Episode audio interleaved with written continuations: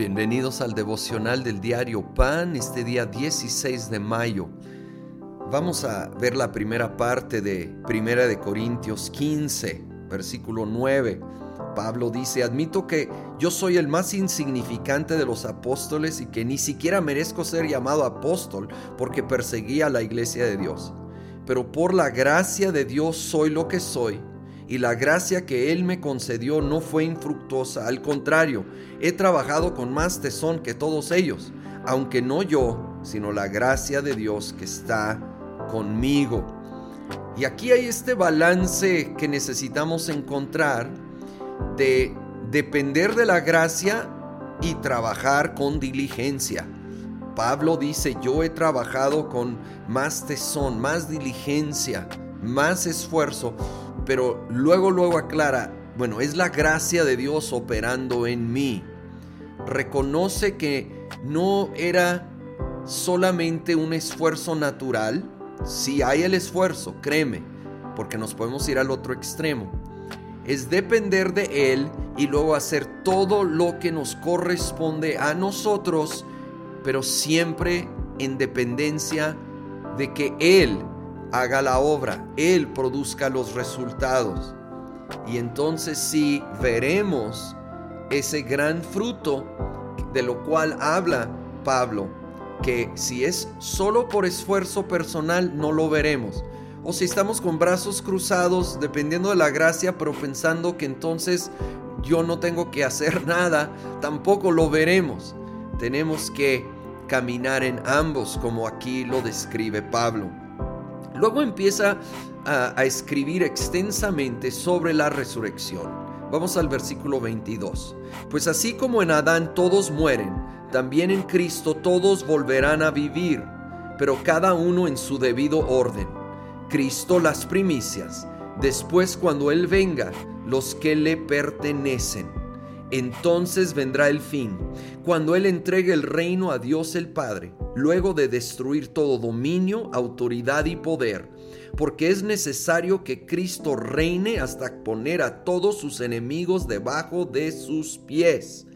El último enemigo que será destruido es la muerte. Es necesario que Cristo reine hasta que pone a todos sus enemigos debajo de sus pies y el último será la muerte. Jesucristo ya reina. Jesucristo dio su vida en la cruz y resucitó. Pero estamos en un periodo de espera donde, tal vez por razones que no podemos entender, el enemigo todavía está activo. Pero es solo cuestión de tiempo y en particular lo vemos con la muerte física. Todavía existe y hay muertes trágicas. Aparte de simplemente por vejez, esto no es parte del plan perfecto de Dios. Y va a llegar el día que ese último enemigo, la muerte física, va a ser destruido, erradicado. Pero estamos ahorita en un tiempo, en un tiempo de confiar en el Señor porque sí todavía existe la maldad, pero no puede gobernar. Hay una gran diferencia entre que existe y que reine. Reinó antes de Cristo. Después de Cristo ahora no reina.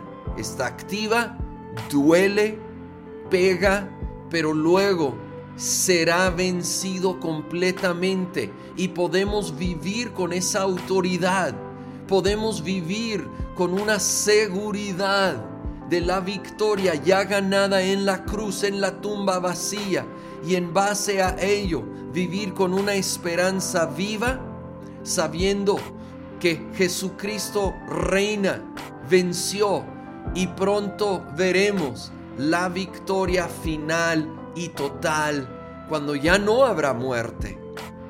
Oh Señor, gracias que tú reinas, gracias que tú venciste en la cruz y en la tumba, que tú vives y gobiernas.